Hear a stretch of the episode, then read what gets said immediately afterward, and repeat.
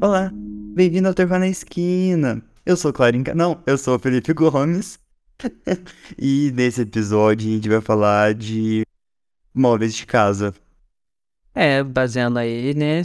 Podemos dizer que é um episódio quase um daqueles do Discovery sobre redecoração de ambientes. Irmãos à obra. Irmãos à obra. Pesadão. Bem gore. Quem é você? Eu. Eu sou ninguém e ao mesmo tempo todo mundo. Oi, eu sou Aislan. Estou aqui mais uma vez pra gente falar sobre decoração de casas. Esse é o Claro em Casa. no episódio de hoje. No episódio de hoje a gente vai falar sobre. Olha, já vou deixar aqui um alerta gatilho, porque. Pode ser que a gente passe por comentários sobre depressão barra suicídio barra transtornos psiquiátricos. Então, se você está se sentindo um pouco vulnerável e não está querendo passar por esses assuntos agora, então pode pular o episódio que vai ser melhor. Lembrando que se você estiver passando por qualquer situação difícil, é, onde o suicídio seja aí uma hipótese que tenha sido cogitada, é, entre em contato no número 188, que é o CVV, o Centro de Valoração à Vida. Nada mais importa do que nossa própria saúde e saúde mental. Então fica o aviso de que esse vai ser um episódio bem pesado e. Vamos para os recadinhos? Eu queria começar pedindo para vocês acessarem nossas redes sociais, que é arroba na esquina, tanto no Insta quanto no Twitter, quanto no TikTok. A gente, tá, a gente tem o nosso grupo de apoio, no apoia.se barra na esquina. A gente tem episódios extras e um grupo no WhatsApp para comentar mais sobre os episódios, mandar memes, vídeos de terror, histórias de terror e algumas coisas bem, bem nojentas e engraçadas também.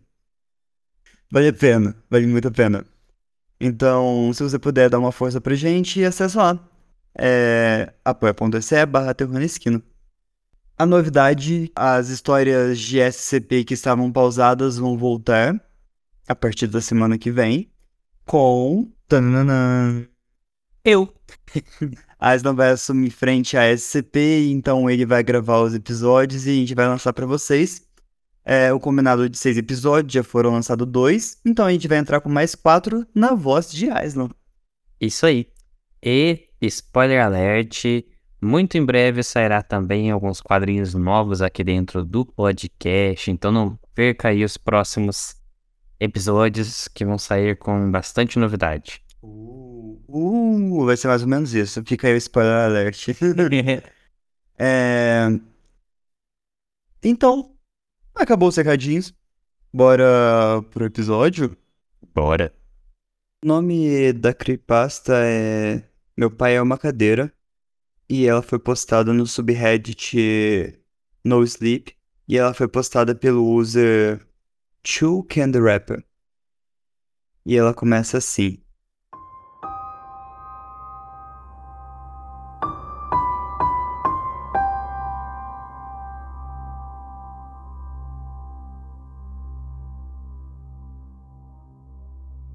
O título não mente. Meu pai é uma cadeira. Para ser específico, é uma cadeira da sala de estar, totalmente estofada em laranja, com detalhes de anjos brilhantes. O tipo com pernas de madeira que você encontraria em qualquer terno de três peças dos anos 70. Ele é bem confortável, na verdade. Um pouco irregular em alguns lugares, mas seu enchimento é macio. É quente também. Ele está sempre quentinho. Também tem aquele barulho revelador vindo da sua almofada traseira. Um ritmo constante da minha lombar para me lembrar que eu não estou sentado em uma cadeira comum. Ele nem sempre foi uma cadeira. Até o ano passado, ele era o contador Kevin. Ele tinha 51 anos, um pouco acima do peso e geralmente parecia aproveitar a vida como um ser humano. Ele era casado com a mamãe, ele ainda é, mas, bom, como você pode imaginar, é um pouco complicado agora. Foi engraçado no começo. Ele chegou em casa do trabalho um dia e apenas se sentou em um canto da sala. Quando eu perguntava por que ele estava sentado no chão e não no sofá de couro creme de 4 mil dólares, ele apenas sorria e dizia: Hum, parece bom aqui. Deixou de ser engraçado na manhã em que ele não foi trabalhar. Acontece que ele não tinha dormido na noite anterior. Ele estava assistindo a um filme com a minha mãe, mas não tinha ido com ela para a cama. Ela deixou ele sentado no seu lugar, sem desconfiar da mentira do eu não tô cansado, eu vou levantar um pouco mais tarde. Ela e eu imploramos para que ele se levantasse, mas ele se recusou a se mover. Eu telefonei dizendo que ele estava doente para o trabalho dele. Apenas passou o dia sentado no chão em seu canto. A gente continuou perguntando a ele o que havia de errado. Por que não se levantava? Ele só se levantava para ir ao banheiro. E ele continuava dizendo: Não, não, isso aqui parece certo. Minha mãe ligou para o médico por volta do terceiro dia. Ele parou de comer e beber. Parou de se levantar para usar o banheiro também. Surpreendentemente, não teve tantos acidentes como você pensaria, uma vez que ele permitiu que o resto da comida e bebida o deixasse. Também a gente não ouvia sua barriga roncar, apesar de ficar um dia e meio sem comer. O médico não conseguia entender. O primeiro palpite foi que era psicossomático, mas isso não explicaria a ausência da atividade digestiva que ele escutou pelo estetoscópio. Eles disseram que voltaria para colher algumas amostras de sangue, depois de entrar em contato com alguns colegas. Mas, infelizmente, como eu disse, isso foi no ano passado, em 2020. Nunca mais tivemos notícias do médico graças ao vírus que não deve ser nomeado, eu acho. De alguma forma, minha mãe conseguiu obter uma licença médica de longo prazo com a empresa do meu pai. Décadas de leal empregadorismo, combinadas com a presença da mamãe em todos os churrascos e jogos de softball da empresa. Isso ajudou o Sr. Banner Frag a aceitar a desculpa de preocupação inexplicável no estômago que requer hospitalização. Eu nunca vou esquecer daquele telefonema. Na época, papai perder o emprego era o pior cenário para nós dois. Ele sempre foi o ganha-pão. Nenhum de nós conseguiria se sustentar sem ele. A gente perderia a casa em menos de um ano. E meu pai não parecia muito perturbado com o ritmo frenético da mamãe ou com as mentiras que ela espalhava pelo telefone para o Sr. Bannerfrag. Ele apenas olhava para a parede serenamente, pairando a bunda a meio pé do tapete, se equilibrando com as pernas dobradas e as mãos espalmadas no chão atrás dele. Naquela noite, eu adormeci minha mãe gritando, mas meu pai nunca respondeu a gente começou a notar as mudanças físicas alguns dias depois. Foi quando percebemos que isso não era psicossomático. Infelizmente, nosso médico de merda do melhor negócio de seguro do mercado não estava atendendo o telefone. A gente recebia e-mails passivo-agressivo informando que eles estavam esperando uma resposta dos colegas. Mas era isso. E isso não era bem. E isso não era bom especialmente quando as articulações dos braços e pernas do meu pai se fundiram. A, a, maldade do silêncio do médico aumentou mil vezes quando enviamos fotos das mãos e pés do papai descascando, como uma aranha tirando a sua própria pele. A resposta mudou? Não. A única resposta era que eles estavam sobrecarregados e não tinha enfermarias nem UTIs à disposição. A situação internacional estava crítica. Mamãe passava o tempo todo na sala com o papai. Eu ajudava a lavá-lo. Eu tentava fazê-lo comer. Falava com ele enquanto a minha mãe cansava e adormecia no tapete. Cada dia dessa rotina trazia consigo novas mudanças no corpo do papai. Começou com seus membros, como você provavelmente pode imaginar. Quando suas mãos e pés caíram, não tinha sangue eles se desfizeram, crocantes, secos e quebradiços por toda parte. Até os ossos dos dedos, dos pés e das mãos tinham a densidade e a consistência de pele morta. Pulsos e tornozelos que deixavam para trás eram lisos e duros. Era difícil dizer se estavam olhando para a carne ou osso exposto. A superfície brilhante escura parecia se misturar em seu braço normal, na base dos tocos. Essa descoloração subia ainda mais em seus membros diariamente, e em pouco tempo eu acordei para ver o meu pai. Bom, eu uso o termo cabeça e torso do papai no sentido mais amplo possível. No momento em que seus membros foram completamente substituídos, o resto dele havia passado por uma lenta e angustiante transformação própria. Seus ombros e braços ligados a ele desciam cada vez mais. Eles encontraram seu lugar de descanso no final da pelvis do meu pai, sentados bem atrás de suas pernas rígidas. A área do peito que deixaram para trás tinha seus próprios problemas. Dia após dia, o pescoço do papai se retraía mais para dentro. Também não parou quando sua mandíbula encontrou a clavícula. Isso puxou a cabeça do papai para o fundo da sua caixa torácica. Seu rosto se achatou, quando o crânio que o sustentava afundou, forçando seus olhos a apontar em direções opostas. Eventualmente, eles deslizaram para onde eram seus mamilos, descansando vidrados e vagos em seus bicos. A mudança não foi rápida o suficiente para quebrar sua mandíbula. Em vez disso, ela se curvou para fora, suas dobradiças se espalhando pelo peito largo do papai. Todas as manhãs encontrava mamãe chorando por causa de uma nova peça desnecessária, de si mesmo que havia sido descartado. Cabelo, orelhas, nariz e seu. Hum, aquela coisa dele. Todos eles se desfizeram e viraram pó em suas mãos. Ele perdeu a capacidade de falar quando sua cabeça se retirou.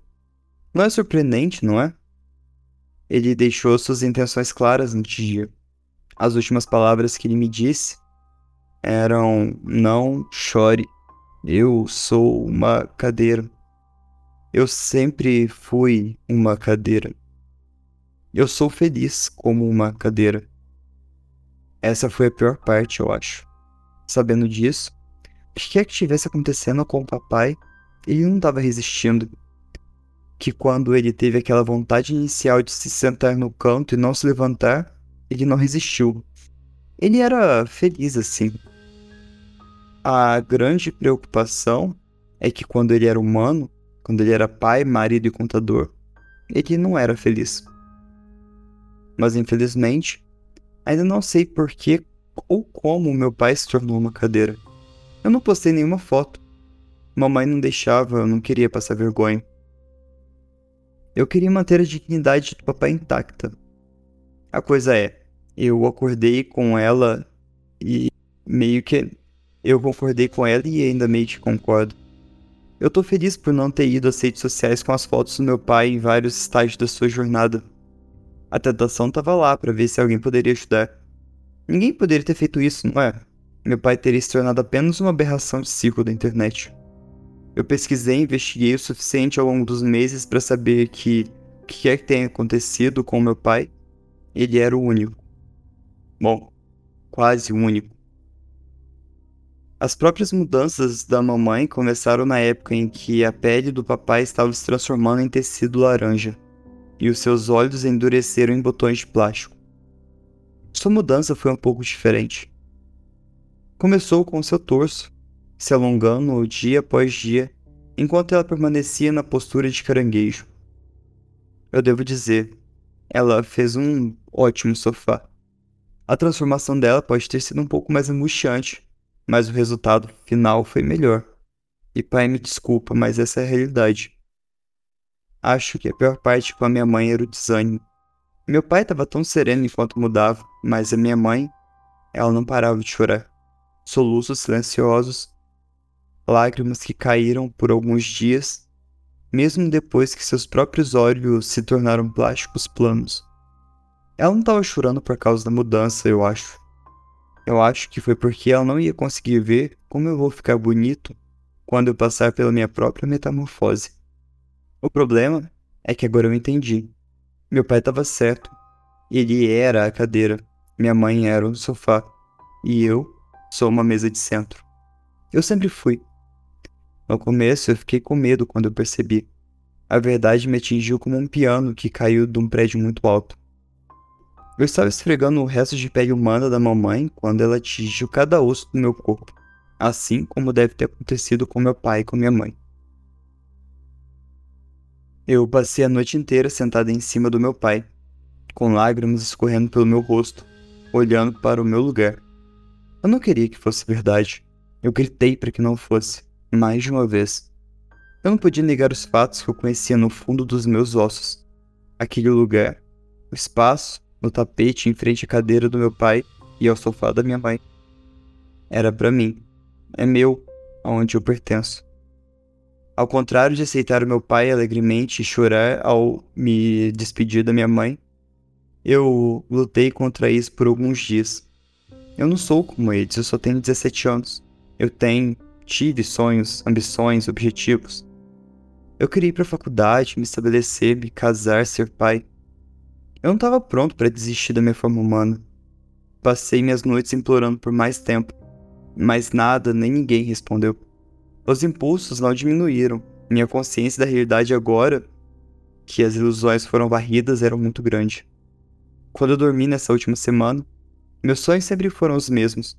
Sonhei com a verdadeira realidade, como agora eu sei que as coisas deveriam ser. Sonhe comigo no meu lugar, meu corpo se alongando de madeira e plano como é certo, como é correto, como é natural. Eu tenho sonos longos e felizes, cheios das sensações de canecas de cerâmicas quentes sendo pousados em cima de mim e o carpete grosso sobre minhas quatro pernas. Eu não posso mais lutar contra isso. Eu tô postando isso aqui, mas também tô imprimindo uma cópia para deixar uma nota para o pessoal da remoção. Quero que tenha cuidado conosco quando o banco retomar a posse da casa e acabarmos no depósito. Por favor, nos mantenham juntos se puder. Somos um conjunto. A licença médica do papai terminou meses atrás. Como você pode imaginar, os avisos de despejo estão se acumulando. Eu parei de me importar com a pilha de correspondência embaixo da porta na época em que a caixa torácica da minha mãe se dividiu e se achatou em um amplo estofamento de veludo risca de giz. Eu não tenho fome há dias, nem sede. Nem tenho certeza se eu tô respirando agora, eu fico pensando nisso. Eu ainda tô com medo, mas eu acabei aceitando que é assim que as coisas devem ser. Eu não sei porquê. Eles apenas fazem. Talvez seja uma maldição Talvez essa casa esteja enterrada em algum antigo local de ritual. Talvez seja apenas alguma anomalia estranha da física, quem sabe. Seja qual for o motivo, eu tenho que engolir e aceitar as coisas como são. Esse corpo, essa massa ambulante oscilante de pele, osso e pedaços que eu amo tanto, não tá certo, não é meu. Eu não tô destinado a isso mais. Assim que eu postar isso e imprimir uma cópia para os caras da remoção, eu vou me colocar no meu lugar. Depois é só fechar os olhos e esperar. Eu já posso sentir os meus membros se repuxando dentro de mim. Minhas coxas e braços deslizando para onde eles se encontrarão no meu umbigo em alguns dias. Tenho um puxão na parte de trás dos meus joelhos, onde eles se dobram sobre si mesmos. E todos os meus 20 dedos das mãos e dos pés crescem em número a cada hora que passa. Eu tenho algum arrependimento? Milhares. Tem tanta coisa que eu não vou poder fazer, ver. Tem tantos lugares que eu não vou poder ir, tem tantas coisas que eu não vou poder ser. Eu não posso esconder a verdade, não mais. A verdade é que eu sou uma mesa de centro.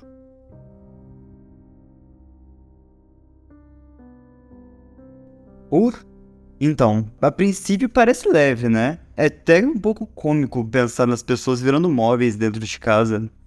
É, eu acho que ela entra no, no fator assim mais complexo quando você para pra analisar o texto, né? Quando você para pra analisar a creepypasta em si. É, você apenas olhar, assim, a leitura tem partes, assim, um pouco agoniantes, algumas partes mais cômicas, mas na hora que a gente para pra analisar as hipóteses que pode gerar desse texto em específico, aí o bicho começa a ter. Ah, sim. Eu, mas eu queria comentar na parte gráfica do episódio das, da, das do pai dela virando cadeira, que começa a abrir o peito dele, a cabeça começa a entrar pra dentro do pescoço. Isso foi me dando uma aflição na hora que eu tava lendo. Ela tem, assim, acho que uma parte bem gorzinha pra esconder, parece que. Uma possibilidade de interpretação por trás, assim. Que a gente percebeu, né? É. Tu- tu- Tudo, tudo que você vai ver, assim, que tem esse, esse gore escrito, assim, com detalhes sobre abrir pessoas, sair partes, mudar partes, é sempre muito estranho, né? Ah, sim. Porque a- cada cabeça vai construir a sua, a sua imagem mental sobre aquela descrição específica. E por mais detalhes que haja na escrita, sua visão vai ser sempre só sua e a do outro a dele. Então cada um vai ter uma, uma interpretação dessa cena em específico. É, afinal, só você vai enxergar aquela cadeira com estofado laranja e anjo e, e padrão de anjo que, vai, que é o pai dela, né? Então, tipo, a parte dele se abrindo, o olho virando os botões. Ah, é muito bizarro. É muito bizarro.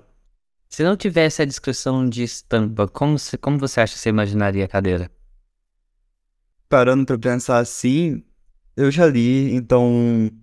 É, a, a cor laranja é uma cor muito impactante e ela fica martelando na cabeça, eu não consigo pensar uma, diferente. Mas quando eu falo de, de cadeira, eu acho que eu imaginaria uma normal, sem braços.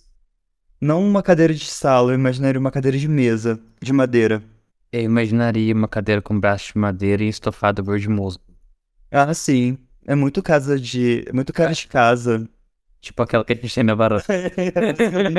É verdade. E vocês, ouvintes? O que, que vocês imaginariam se não tivesse a descrição do- dos móveis, no caso, né? Qual seria a sua cadeira? Eu acho que cada um tenderia a trazer pra coisas que tem perto. Na sua referência. É. E aí, vocês virariam qual cadeira? Que móveis vocês virariam? Eu tenho uma pergunta. Será que tem mais parentes deles que viraram móveis? Ou será que eles não são, tipo assim, a família Tok Stock? Só que só patrocina a gente. Produzindo móveis desde sempre? Eu fico, fiquei pensando nisso, tipo, será que eles foram os únicos? Ou será que a família também se transformou? Faz sentido, é uma boa análise. Tipo, será que o tio é uma estante, por exemplo? E a avó é um álbum de fotografia. Hum. É. Ok. Móvel. Mas quem disse que é só móvel? Não, não sei. Você está limitando. Mas. É. Estranho pensar. Imagina se a sua casa tem móveis que eram pessoas. Vamos mudar de assunto. Vamos falar então sobre a receitinha de hoje, uma receita de batata com manteiga e alecrim. Mas a gente eh, chegou a uma, uma teoria de cunho psicológico que talvez faça mais sentido. Mas são duas teorias, né? Uma a gente poderia falar de um transtorno psiquiátrico e outro na seara do, do suicídio, tá? Ah, na questão do transtorno psiquiátrico, existem muitos transtornos ah, onde a gente tem uma, uma ruptura com a realidade e a realidade ela se molda a uma vertente pessoal da pessoa. Então, ah, talvez ali ela poderia estar num quadro onde ela estivesse um quadro, às vezes, de depressão profundo, às vezes um quadro de ah, esquizofrenia, um- ou um sinto- uma sintomática de ruptura com a realidade junto com a depressão, aonde ela tivesse perdido, por exemplo, os pais, e a mãe ficava muito sentada no sofá, o pai ficava muito sentado na, naquela poltrona em específico, e ela começa a sentir eles como se eles tivessem se transformado naqueles móveis pela ausência da presença deles, né? E ela começa a sentir, se transformar também num móvel e sentir essa dor e todo esse processo de ausência de fome, que é um- são processos depressivos, e ficar ali parado entre aqueles dois móveis. Então talvez por isso ela se tornaria uma mesinha de centro, Ó, sim, sim. né? Algo nesse sentido. Essa seria a primeira teoria. E a segunda teoria seria uma carta de suicídio, né? Que essa carta poderia ser uma carta de suicídio, é, onde a pessoa está dizendo, né, que após perder a mãe e o pai, que eram duas pessoas importantes, ela gostaria de seguir pelo mesmo caminho e se tornar um móvel igual a eles. Ah, então, foram do- dois pontos que a gente levantou aí, poderia ser paralelo com essa creepypasta, que deixa ela bem mais aterrorizante, bem mais angustiante depois de pensar por isso. Você imaginar que a pessoa rompeu com a realidade e se enxerga, entre aspas, como um móvel, né? É, porque o móvel ele não tem sentimentos, ele não tem desejos, ele não tem vida, basicamente, né? Uhum. Sim. E, tipo, comenta que ela não sente vontade de ir no banheiro, não sente sede, não sente fome. E até sentindo o corpo dela se deformar perante tudo isso, né? Que inclusive são sintomas, são sintomas reais de depressões severas, né? Então, a gente poderia aí estar. A pessoa que escreveu essa creepypasta poderia estar, às vezes, escrevendo a realidade dela ali sobre. Daqui, na, na verdade, a gente gosta de separar entre a pessoa que escreveu a creepypasta e a pessoa do personagem da creepypasta. Então, tipo, a personagem do, da creepypasta, talvez, ela no final, ela está escrevendo uma carta, uma carta de despedida, né? Porque ela está se transformando na mesinha e ela sabe que ela vai se transformar num móvel. Uhum. Então, essa carta seria talvez uma carta de suicídio. Sim, sim, porque ela estava ali descrevendo que ela estaria caminhando a mesma caminhada que os pais, Uhum. por causa da ausência da vida, que eles tornaram móveis. Então, Seria um eufemismo pra morrer, né? sim. Acho que quando a gente traz pra essa realidade da psica em si, dá mais agonia essa creepypasta, né? Ah, dá, porque Você pensar que é real, que é possível. Antes é tipo uma. Eu vou colocar aqui numa palavra muito esdrúxula, uma brincadeirinha, é tipo do autor, e falar que pessoas estão se transformando em imóveis de uma maneira bem bizarra, por. bem gráfica, né? Mas quando você traz para um lado psicológico e associa isso com coisas que de fato acontecem, ela tem um peso aí mais significativo. É. E é por isso que teve o alerta gatilho no começo desse episódio, porque apesar de inofensiva, porque apesar de inofensiva, a gente consegue tirar, tipo, alguns pensamentos bem profundos dessas, dessa creepypasta em si, por exemplo. Sim. É, mas só lembrando, né, que transtornos psiquiátricos, transtornos e transtornos psicológicos são comuns, são normais, as pessoas vão passar por isso ao longo da vida, você não precisa se sentir menos por conta disso. Ah, apenas busque ajuda, se cuide, se trate que tudo no final sempre dá certo. Isso mesmo. É isso aí.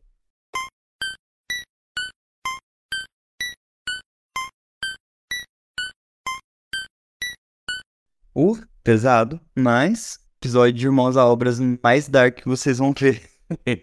Bom, até o nosso próximo episódio sobre redecoração de ambientes. Não esqueçam, arroba na Esquina, tanto no Insta quanto no Twitter. E é isso. Cuidado nas esquinas. Tchau. E cuidado em casa.